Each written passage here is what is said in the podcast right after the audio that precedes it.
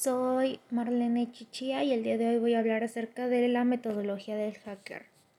Existen dos formas de romper la seguridad de una computadora. En informática se debe estar actualizado y pendiente de las dos formas para poder romper la seguridad de una computadora.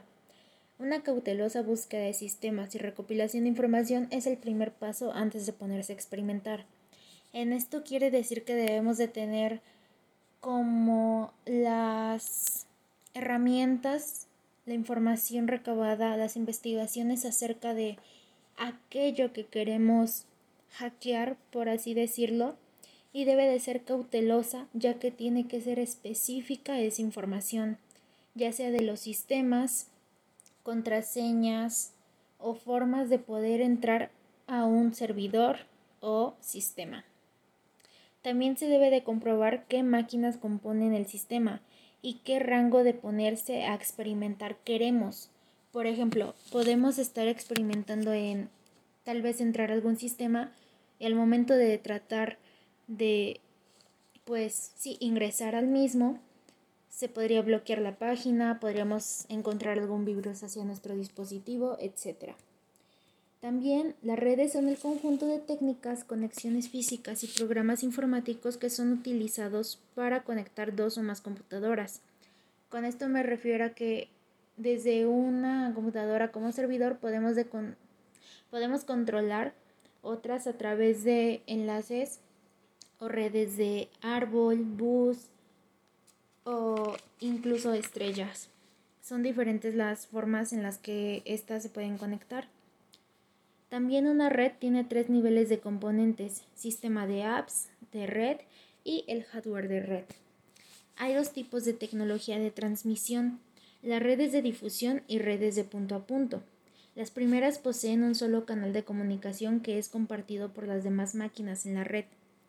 La escala es un criterio para clasificar las redes por su escala, ya sea LAN, MAN o WAN. La LAN es la red local, MAN pues continental, por así decirlo, y es a nivel mundial. Esto quiere decir que yo puedo estar conectada hablando con una persona en China o esa persona en China puede estar conectada hablando con alguien de Hawái, por ejemplo.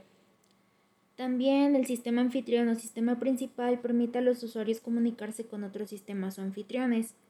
Esto quiere decir que un sistema que se le puede denominar alfa puede estar conectado con otro sistema alfa y ambos pueden ser principal. Y esto puede hacer que los usuarios estén comunicando entre sí. Este, un ejemplo son las redes sociales. La topología son las maneras de conectar las computadoras o los sistemas. Se debe tener en cuenta que un megabit corresponde a un millón de bits y un megabyte a 1400 bytes, que son 8192 bits. También se debe tener muy muy presente que existen tres, perdón, cuatro capas físicas. Una es la física, otra es la capa de enlace de datos y otra es la capa de red y por último la capa de transporte.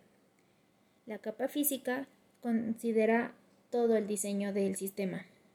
La capa de enlace de datos toma por medio de transmisión, la capa de red controla las operaciones en las subredes. Y la capa de transporte, pues se podría decir que esa misma lo dice. Transporta la información de una red a otra. Y eso sería todo de mi parte. Gracias.